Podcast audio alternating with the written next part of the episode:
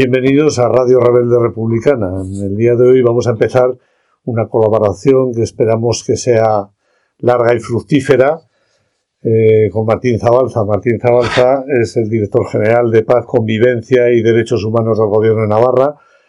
Pero bueno, eh, fuera parte de, este cargo, eh, Martín es una persona muy comprometida desde siempre con el tema de memoria histórica, que es un poquito lo que queremos, hacia donde queremos dirigir esta colaboración con él. Martín, muy buenos días y muchísimas gracias por, colaborar con nosotros. Hola, buenos días, encantado de estar aquí y espero que sí, que sea fructífera la, relación y que tenga larga vida a partir de ahora.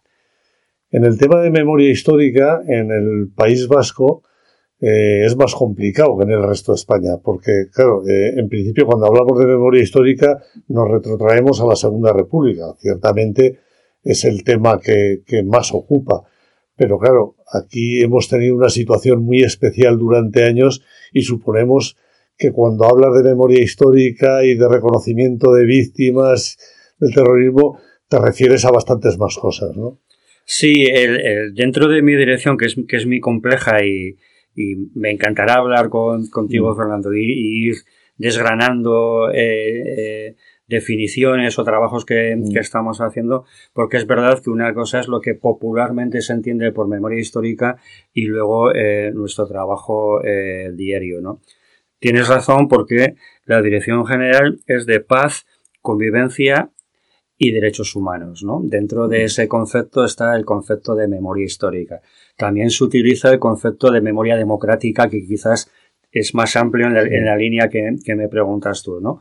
Eh, porque nosotros no trabajamos en, aspectos de mero eh, tecnicismo histórico, sino que tenemos una amplitud mucho más, mucho más grande.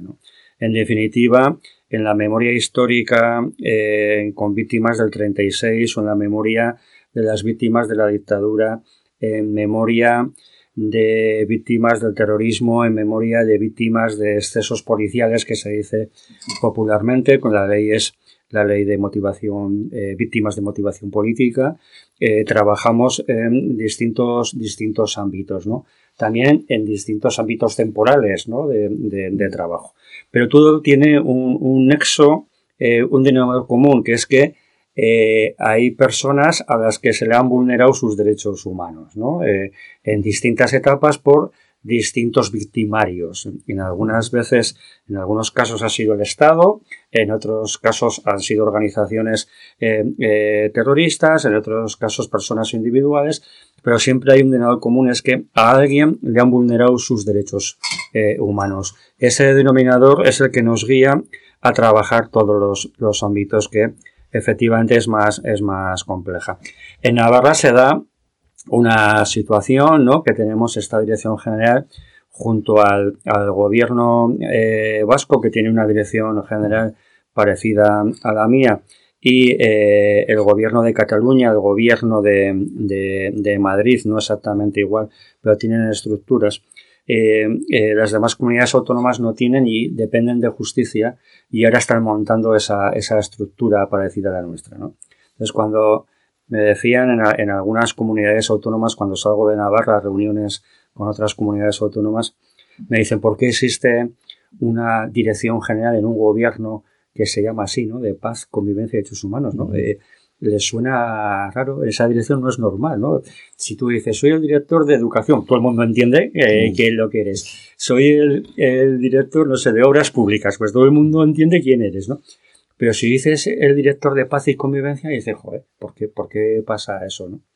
Yo les digo que en, en Navarra, desde, me puedo remontar más, pero desde el siglo XVIII, eh, desde la guerra de la Convención, es una guerra cuando surge en Francia la Revolución Francesa, eh, nosotros, eh, España tiene la ocurrencia de declararle la guerra a Francia, ¿no? Eh, es el rey de España con varios reyes europeos declaran la guerra a la Revolución Francesa, ¿no? Claro, pues dicho, dicho así, es, todas las guerras son una gran tontería, pero esta es importante, ¿no? De tal manera que quien realmente pelea son unas pequeñas zonas del norte de España, en, Navarra, el Baztán, la zona de Vera y, y del Baztán, contra la parte francesa, que han sido vecinos toda la vida, pero claro, el que vive en Sevilla o el que vive en París, pues, pues en el siglo XVIII participa en una guerra. Pero en Navarra sí, y, en Navarra, eh, en, tanto en, todos los eh, valles del norte que tocan con la frontera francesa, hubo un conflicto y sufrió mucho la población, la población civil, porque entraba el ejército francés, el ejército español, se organizaron eh, en los pueblos eh, compañías que se llamaban con el alcalde del pueblo y sufrieron eh, batallas y fue complejo. Eso es la, de, la convención, llega la guerra de la independencia, la entrada de los franceses, los franceses entran por, por Irún, entran por, por la zona norte de Navarra, entran por el Baztán, entran por Elizondo y otra vez la población sufre un conflicto bélico eh, y cuando digo sufre es porque claro, el ciudadano que está trabajando en el campo y le llega el ejército francés en una guerra con el ejército español, pues eh, no entiende casi nada, ¿no? Pero quien sufre es esa, esa población. Tenemos todo el siglo XIX tres guerras carlistas. Eh, Navarra y el carlismo será para que tengamos varias conversaciones, Fernando, pero eh, digamos la, defensa del viejo régimen ¿no? frente a, al, sistema democrático o al liberalismo que está recorriendo Europa con la Revolución Francesa, eh, pues tiene ese componente de rechazo en el, en, en el mundo carlista y se producen tres guerras carlistas en el 19 tenemos la dictadura de Primo de Rivera, tenemos un periodo glorioso, luminoso, republicano, y luego entramos en una guerra civil, en una dictadura, eh, entramos en un sistema democrático, eh, pero eh, no hay una adaptación de una parte y surge o, sigue un problema de violencia terrorista importante desde el principio hay una izquierda que, que, se pone enfrente de esa violencia terrorista, eh, pero eh, dura demasiadas décadas, ¿no? Ahora llevamos 10 años ya sin, sin ETA, pero duró demasiado esa, esa, esa situación, ¿no? Eh, y luego en esa lucha contra, contra el terrorismo por un lado, pero también por la estructura de la dictadura franquista, hay unas fuerzas de seguridad que no actúan de forma democrática eh, eh, y todo militante de la izquierda con, cierta cultura de izquierda sabe lo que suponía militar en, comisiones obreras o en, el, en el Partido Comunista o en, o en la en la clandestinidad de la, de la, de, la UGT o de la ORT o de, puedo seguir del PT, puedo decir muchas organizaciones donde eh, no era fácil en aquellos años militar porque eh, había una persecución, había una, había una represión. Cuando explico esto, dicen, ah, ahora entiendo por qué hay una dirección de paz y convivencia. Y hoy sí, claro, porque hemos sufrido durante décadas y décadas un conflicto y somos una comunidad muy pequeña. Eh, tuve la ocasión de dar una charla en, en Alcobendas y claro, todo Alcobendas en Madrid eh, es como, no sé, dos veces toda Navarra. O sea que somos pequeños en territorio, somos pequeños en población y, llevamos eh, enfrentados demasiado ya, ¿no? Eh, creo que es un momento en que decimos, piensa lo que, lo que tú quieras, eso es tu libertad personal, incluso tienes el, el derecho a defenderlo socialmente, públicamente, y eso, eso es democracia, eh, no coincides conmigo y qué pasa, ¿no? Pues tú piensas una cosa y otra, ¿no? Eh, esa cultura de la violencia que hemos tenido de enfrentamiento, estamos construyendo una cultura de, diálogo entre, entre, entre diferentes, ¿no?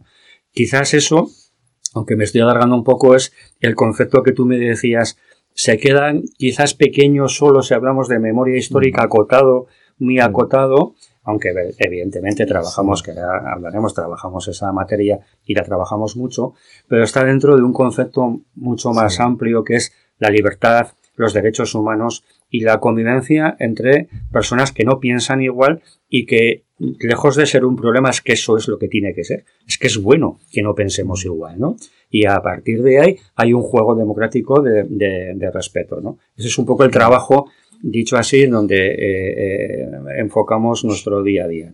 supongo que has puesto ya eh, cuando te he pedido que definieras un poquito y has hablado de, bueno, os ocupáis de cualquier vulneración de los derechos humanos, cualquiera.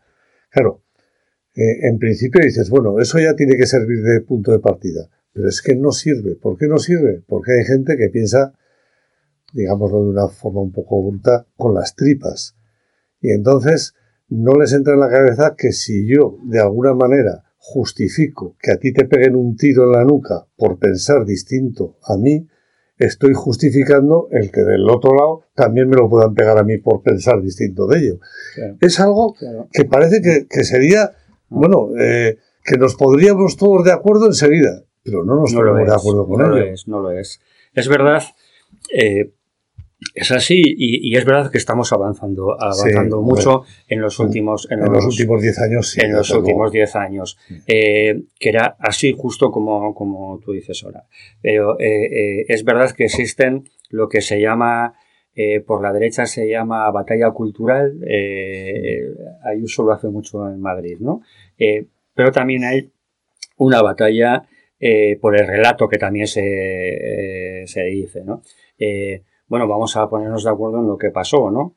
Mm. Y eh, ahí entramos directamente en memoria o memoria histórica, pero eh, el matiz eh, es, bueno, vamos a ponernos de acuerdo en lo que pasó para que no pase más, no para justificar lo que, lo que pasó, mm. porque entonces no estamos acertando. Es decir, tenemos ese principio de acuerdo. Esto no puede pasar más. ¿cómo, ¿Cómo se entiende que hoy en día el gobierno de Navarra eh, también el gobierno de España, que luego hablaremos eh, la relación con la Secretaría de Estado de Memoria Democrática, que también la tenemos, ¿no? O sea, que es un proyecto de todo el Estado. Pero ¿cómo se entiende que estemos todavía hoy sacando a personas de cunetas? Eh, porque su ideología era de izquierdas, eh, porque entraron en, su casa, lo sacaron, lo fusilaron y, lo enterraron en una fosa. Y han pasado 80 años de, de aquella barbarie, ¿no? Cuando estamos eh, sacando, o sea, estamos primero dignificando a ese ser humano que tiene todo el derecho a, recibir pues eh, un reconocimiento eh, porque no era ningún delincuente, era un militante de la izquierda y eran militantes de la libertad y ese reconocimiento hay que dárselo, ¿no? Pero también estamos sanando a su familia, a, sus seres más cercanos o, o, más queridos, pero también estamos sanando a la sociedad.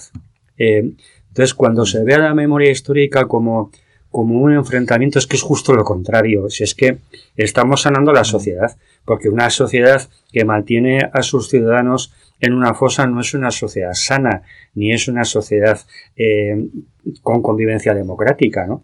Eh, llámale como quieras, pero sana no puede ser, ¿no? Ahora hay un programa que tuvimos una reunión eh, antes de ayer con Paco Echeverría, el forense de, de Aranzadi, que participa en un programa nacional eh, y participa en un programa, eh, concretamente la Sociedad Aranzadi está exhumando en la ciudad de Córdoba eh, una fosa en, Córdoba y otra fosa en, Sevilla. me decía que en la fosa de Córdoba ellos empezaron con, con abriendo unas cacas y de una forma técnica eh, sacando los, los, primeros cuerpos que se encontraban en la, más cercanos a la superficie, pero que hacer el estudio de lo que había debajo, calculan que hay 3.000 personas en Córdoba. Eh, eso significa una limpieza étnica ideológica prácticamente de toda la gente de izquierda de, Córdoba. Eh, si comparamos si comparamos la población que había en Córdoba en los años 30, ¿no? del siglo, eh, siglo pasado, el año 36 o 37, eh, si calculamos la población y calculamos 3.000 personas, eh, estamos hablando de una, de una burrada importante, ¿no? ¿Cómo se puede convivir con esa realidad? Pues mal. Mal si eres un demócrata, mal si te gusta la libertad. no, no, no, no, no, un país no aguanta eso. Eso significa eh, el trabajo que se está haciendo ahora por parte del gobierno de, España de, con ese programa en Córdoba sacarlo. Significa, como se plantea a veces desde grupos de derecha o de extrema derecha, un enfrentamiento con... No, eh, es justo lo contrario, es la dignificación de un país. Eh, y es el trabajo de exhumación en realidad es el trabajo de aflorar una patología que sufrimos como, como país, como sociedad, y que ahora estamos solucionando. Que estamos en proceso de solución, que eh, me decían que todo, toda la exhumación en Córdoba podía, eh, por el volumen, podía tardar tres años, ¿no? En, en Sevilla, Pasa algo parecido dentro del cementerio de, Sevilla. Hay una fosa que en torno a, dos, a 2.000 personas. Eh, puede estar ahí, eh, o eso es lo que los técnicos eh, dicen, puede estar Blas Infante, ¿no?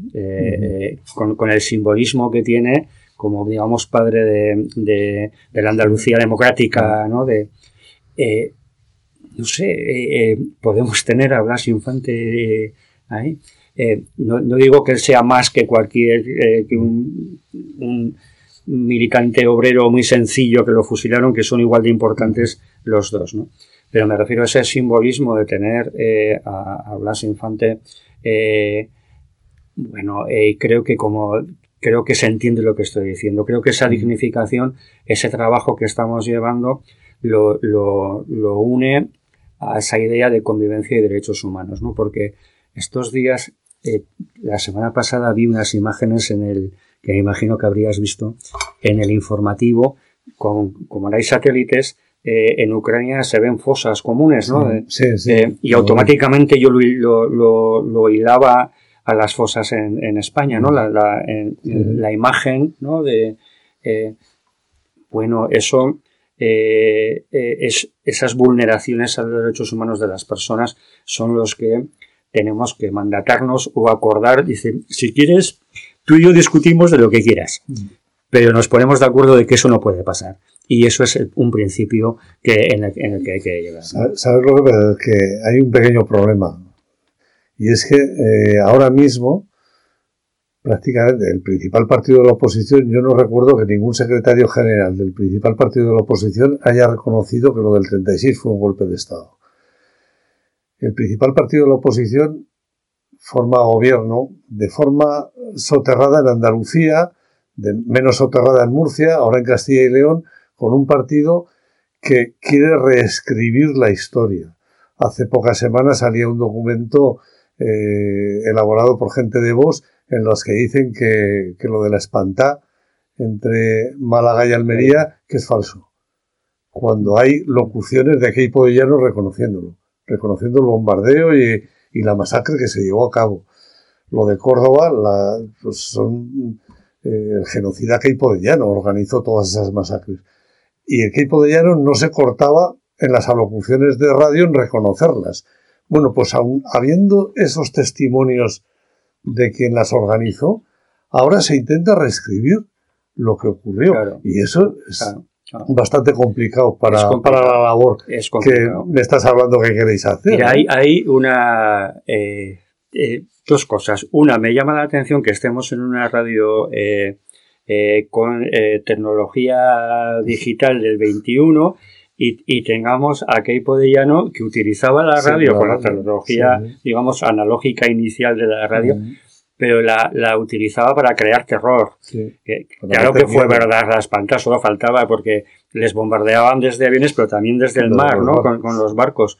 Y además era población civil, o sea, no, no, no era una batalla entre dos ejércitos que yo no es que la justifique, pero puedo entender que en una guerra que se están disparando, pues haya muertos de los dos bandos. No, no, esto no son dos bandos, esto es una población civil que huía con sus niños, las imágenes que, hay, y ese negacionismo es un negacionismo de la extrema eh, derecha que no, se soporta eh, un segundo, ¿no? Eh, es verdad que lo hacen, pero no, tiene ningún soporte ni histórico, ni... ni pero no les importa. No les importa. Porque ahí es donde voy, utilizaban la radio Keipo de Llano para, para crear terror, para decir es, que sepáis que esto está pasando y si te portas mal te va a pasar a ti pero eh, ahora tenemos otro tipo de, mensaje, que es las, eh, fake news, lo que se dice, las noticias falsas, que es igual lo que digas, ¿no? Y sabes, como tú dices, pero nadie te pregunta, demuéstrame eso que acabas. No, no, yo lo digo y lo, y lo, y lo digo.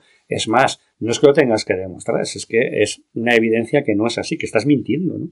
Pero no, no, en este mundo de la, de, la, de la actualidad que vivimos hoy lleva a hacer esas afirmaciones que no se sustentan. De ahí el trabajo desde instituciones como el Gobierno de Navarra, donde eh, contamos la memoria histórica desde, desde, desde, posiciones científicas dentro del Instituto Navarro de la Memoria, que está en mi dirección eh, general, eh, tanto el director José Miguel Gastón como César Layana, que dirige el archivo, Manolo Rodríguez, que es el técnico de memoria, son historiadores. Pero en Navarra tenemos un convenio entre el gobierno de Navarra y la UNA, la Universidad Pública, donde hay historiadores estudiando científicamente eh, los datos de la, de la, memoria histórica. ¿no? Y tenemos dentro de la Dirección General, tenemos un archivo y un centro de documentación donde cualquier ciudadano o especialista que está investigando puede ir a ver documentos. ¿no? Es decir, esa, esa realidad científica eh, existe, pero acompañado con lo, con lo que venimos hablando eh, esta mañana, que acompañado con la idea de no queremos que se repita nunca, pero para nadie, que esa es otra parte de la pregunta que me dices tú. No, no, no, me, no me dirijo, yo no quiero que le pase esto a, a, mí, pero tampoco a Fernando. Eh, ¿Vale? entonces, no queremos que pase nunca para nadie, incluido para esos que dicen burradas como la que me dices de equipo de llano. ¿no? Tampoco nosotros queremos que les pase a ellos nada. Eh, entonces, ese matiz es muy importante, porque eso es construir convivencia. Y eh, a veces contra mensajes radicales de ese tipo que estamos hablando, o negacionistas, que es un poco el ADN de la extrema derecha, eh, hay que lanzar mensajes de, primero, no estoy de acuerdo contigo, segundo, estás mintiendo, pero tercero, no quiero que te pase a ti nada porque tienes todo el derecho a decir lo que estás diciendo, aunque no es nada democrático lo que estás diciendo. esa, esa fórmula es compleja. También nos pasaba, eh, y, me sigue pasando en debates que estoy con eh, el entorno de la izquierda berchale que justifica eh, la violencia de ETA. ¿no? no es, en estos momentos, no es mayoritario. Y en este momento yo tengo una relación con mucha gente de Bildu y, la voy a seguir teniendo y la tengo y, estoy encantado de tenerla. Pero es verdad que hay sectores que justifican la violencia. Nuestro trabajo básicamente, el que, el, que, llevamos en la dirección general y el que espero poder hablar contigo largamente a partir de ahora, que es un placer, nuestro trabajo es que la violencia no tiene cabida en una sociedad donde pretende ser democrática. Eh, en el tema de, la, del, reconocimiento del sufrimiento padecido, sobre todo en los años del terrorismo, eh, ETA en, País Vasco y Navarra, en toda España, desde luego, no solamente, no se, se circunscribía solamente a nuestros territorios, sino a toda España. Eh, quizá el problema es que se ha politizado, se ha utilizado mucho sobre todo en campañas y demás. De hecho, hace 10 años que tenemos la suerte de que ETA no existe y la derecha lo sigue utilizando en todas las campañas eh, que hay. Eh, ¿Tienes algún problema en, conseguir que toda esa gente que, sufrió muchísimo se dé cuenta de que, de que utilizar políticamente ese, esa angustia provocada, ese dolor provocado, no tiene mucho sentido y que es hora de... Así es, así es. Pero es que eh, te voy a decir más, cuando, cuando hablas con ellas, con las, con las víctimas, eh, y nosotros tenemos una oficina de víctimas dentro de mi dirección general eh, que atiende a esas víctimas, no tenemos excesivos problemas. Eh, hablamos directamente con ellas, eh, ellas nos lanzan mensajes, eh, tenemos una relación con las asociaciones de víctimas a las, que, a las que pertenecen, que en algunos momentos son críticos con las políticas, pero son honestos en el planteamiento cuando, cuando, nos, lo, cuando nos lo hacen. Y ellos también reconocen el trabajo institucional que, que hacemos, por lo tanto son unos colaboradores de la Dirección General y yo se lo agradezco mucho, tanto hay Ambite, Covite, la AVT, que es la primera asociación de, víctimas, eh, no sé, la Fundación Tomás Caballero, el Memorial, la Fundación Víctimas del Terrorismo, con ellos trabajamos con todos y la verdad es que hay una relación fluida y que agradezco. Otra cosa es que, coincido con, lo que, con lo que me dices, es la politización que de ellas hacen.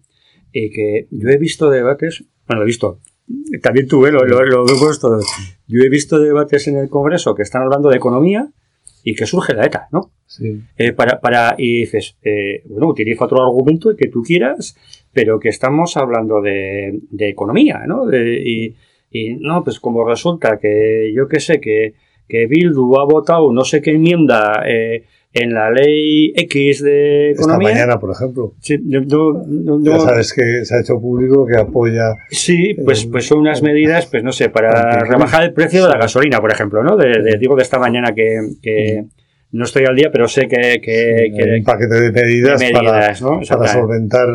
Eh, y digo, bueno, pues. Eh, eh, si creo hay un debate y, y utilizo a las víctimas, utilizo el terrorismo, es que, es que estamos hablando de bajar la gasolina a la ciudadanía en un momento eh, complejo eh, de crisis, ¿no? Esa manipulación que me dices tú, Fernando, eh, es, es, la, que, la que llevamos mal, por decir todo finamente, ¿no? no, no entendemos por qué con ese dolor tan profundo que, que tienen las víctimas, lógicamente, hay veces que con demasiado ligereza, creo yo. Fíjate que hay, hay un tema que a mí cada vez que lo escucho, y lo escucho tan a menudo, casualmente, ayer o antes de ayer, cuando la Casa Real decide hacer público el patrimonio del rey, no el de la reina. No sé por qué, pero bueno. Eh, solamente lo comunica a los partidos constitucionalistas. Digo, pero vamos a ver, constitucionalistas somos todos. ¿O es que Bildu dice que no cumple la Constitución y que no paga impuestos. No, no. O sea, otra cosa es que en tu ideario pueda haber el anhelo de una independencia, no sé qué, que en este momento no recoge la Constitución. pero pero constitucionalistas son todos los que se presentan a las elecciones y cumplen con el ordenamiento jurídico. ¿Por qué se entra en el juego de decir que unos son constitucionalistas y otros no, como diciendo que esos que no son no merecen ni el pan ni la hay, sal. Hay como una especie de, de, mantras que se van repitiendo continuamente y que llega un momento en que pierden la lógica, ¿no? Eh, a mí me, me pasa en en, la interlocución que tengo con, pues, con mucha gente, como te puedes imaginar, a, a, una dirección te lleva a hablar continuamente con mucha gente, ¿no? Hay en, en esa línea que decimos de, de, mantras, ¿no? O el concepto amplio que tú dabas de constitucionalista con lo que acabas de decir. Eh, eh, por ejemplo, se dice gobierno de España, ¿no? Y se vincula el gobierno de España, solamente decir España o gobierno, juntar gobierno de España, se vincula a, procesos, digamos, conservadores y tal. Mm. Y le digo, tú conoces, eh, si quieres hacemos un repaso de Europa, pero si quieres lo hacemos más ampliamente, de Europa y de, América. Pero lo hacemos, nos vamos al mundo y hay algún gobierno que esté formado por el Partido Socialista, el Partido Comunista, el secretario general del Partido Comunista, secretario de Estado. Mm. Eh, por Podemos. Eh, ¿Conoces algún gobierno así? Eh, ¿Quieres que hagamos un repaso por Europa? En Francia eh, han tenido que elegir los franceses ahora entre la derecha y la extrema derecha. esa es la opción que tenía. esperemos que se ahora en las legislativas se habla mucho más el abanico, ¿no? Pero en las presidenciales podían elegir entre la derecha o la extrema derecha, no había más opción. Y ha salido de derecha con los votos de la izquierda. Claro, como mal, como mal menor. Entonces, claro, claro, que ese es el sistema francés. Como mal menor, la izquierda dice, antes de que gobierne la extrema derecha, eh, voto a Macron en este, en este, en este caso. cuando hablamos del gobierno de España, eh, aquí en, en Barcelona, yo muchas veces les digo eso. Oye, que, que tenemos eh, un gobierno constituido de una manera muy compleja, con unos acuerdos parlamentarios, hoy, hoy lo estamos viendo, ¿no? Que muy, muy complejos, pero que es, una, es un gobierno de izquierda eh, que intenta convivir con el resto de sus compatriotas que son de distintas ideologías, por supuesto de, de, derecha, de extrema derecha, nacionalistas, cada uno lo que quiera, ¿no? Pero eh, es verdad, esa, esa, cuando hablamos de gobierno de España o de constitucionalistas, tenemos una idea determinada, mm. pero que, esa idea está en evolución, que es mucho más amplia, que coincido contigo, que es mucho más amplia que, el concepto, eh, bueno, pues eh, gobierno de España lo unimos a el pasado, ¿no? No es que el presente hay que gestionarlo. Si te parece, como hoy era una introducción a lo que queremos que sea esta colaboración, eh, pero sí que me gustaría hacerte una última pregunta, ya que hemos hablado de mantras y el mantra que se repite de constitucionalista no constitucionalista, hay otro mantra y es ¿cuántas veces te han echado en cara desde que ocupas esta dirección general eh, que memoria democrática, memoria histórica o memoria democrática como te gusta a ti más y a mí también, la verdad es que sí que me gusta más memoria democrática porque así lo abarca todo. ¿Cuántas veces te dicen memoria democrática igual revanchismo rojo asqueroso? Sí, sí. Pero es que eh, eh, pero con el discurso que te, que te acabo de, de, hacer, que, que, bueno, como entendemos que esta eh, es una conversación distendida y así creo que hablamos mejor, ¿no? Si, si, los, digamos, si los parámetros o los esquemas cerrados, ¿no? De una conversación más institucional, digamos, ¿no? Claro, eh, con esta idea que te he dicho toda esta mañana, ¿dónde, dónde ves revanchismo en mis palabras? ¿no? Les digo a ellos que, efectivamente me, eh, me dicen, o una frase que a mí me, cada vez menos ya, eh, que ya es muy poca la gente que lo dice, pero me molestaba mucho que dice, hay que dejar tranquilos a los muertos. ¿No? que, que, era un poco lo mismo que dices tú, dicho de otra forma más sutil, ¿no? le digo, eh, hay que dejarlos tranquilos cuando los enterremos dignamente. Ese podría ser el, resumen de esta mañana, ¿no? Entonces, sí que podemos hablar en otros términos.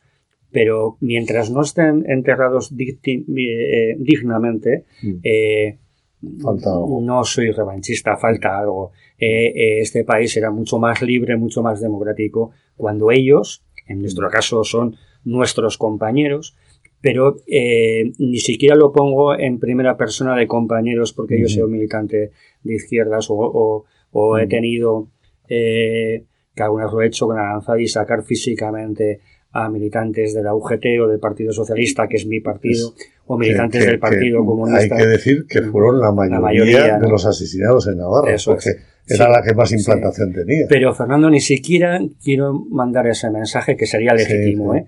sino que son compatriotas míos. Y si, si fuesen de otra ideología, lo haría igual. Porque nadie tiene eh, por qué vulnerar los derechos de nadie. Y ese es el principio que repetimos. Cuando hemos empezado la conversación y te has retrotraído un poco a las guerras que han sucedido en Navarra, al final, en el origen, incluso de la del 36, eh, había ese odio a la ilustración que se manifestó cuando se declaró la guerra a la Revolución Francesa. Claro, claro. Ese miedo, ese, esa angustia de, las, de, la Iglesia y las clases dominantes de la monarquía y tal a la ilustración, a que, el pueblo pudiera conocer, entender y elegir. Lo que te decía eh, antes del viejo régimen y el nuevo el nuevo no se sabía muy bien qué, iba a ser, ¿no? Pero en la Revolución Francesa eh, es un hito, es el, inicio, digamos, de la modernidad eh, liberal, ¿no? Eh, en España las experiencias son muy cortitas, pero muy luminosas, ¿no?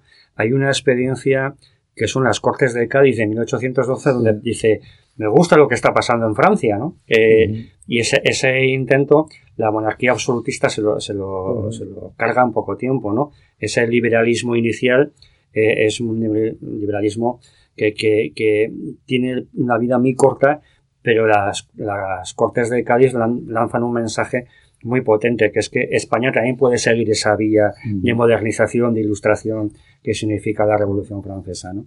Pero hay otras experiencias eh, eh, de constituciones liberales, la de 1869, donde eh, por primera vez se habla de sufragio universal solo para los hombres, también es verdad. Hay que esperar a la Segunda República para que las mujeres tengan derecho con gran pelea, con gran pelea, derecho a, Victoria a, Clara Campoamor. Exactamente, derecho a voto, pero hay que esperar a la Segunda República. Pero la Segunda República manda un mensaje, por ejemplo, el, que siempre defendemos nosotros, ¿no? de de ilustración que básicamente es el derecho a la educación de todo el mundo. ¿no? Ese mensaje si alguien me preguntas, para ti, eh, ¿qué es un mensaje eh, republicano? Para mí es ese, mm. que las clases más populares en aquellos años tuviesen acceso a la educación y que hoy garanticemos la igualdad y la educación a todo, a todo el mundo. ¿no? Ese sería un mensaje. Pues Martín, muchísimas gracias por este primer programa de, que nos ha servido pues un poco de, presentación y de entrada de lo que queremos que sea. Pues ha sido un placer, espero que eh, sirva como inicio y bueno, conversar eh, en estos términos sosegados y con gente que cree en la democracia, para mí es un placer. Pues muchas gracias a Martín, director general, Martín Zabalza, director general de Paz, Convivencia y Derechos Humanos del Gobierno de Navarra y sobre todo, pues, eh, un contertulio muy capacitado y, la verdad es que ha sido muy agradable conversar contigo y tenerte aquí a partir de ahora. Muchas gracias. Bueno, pues salud y república. Salud.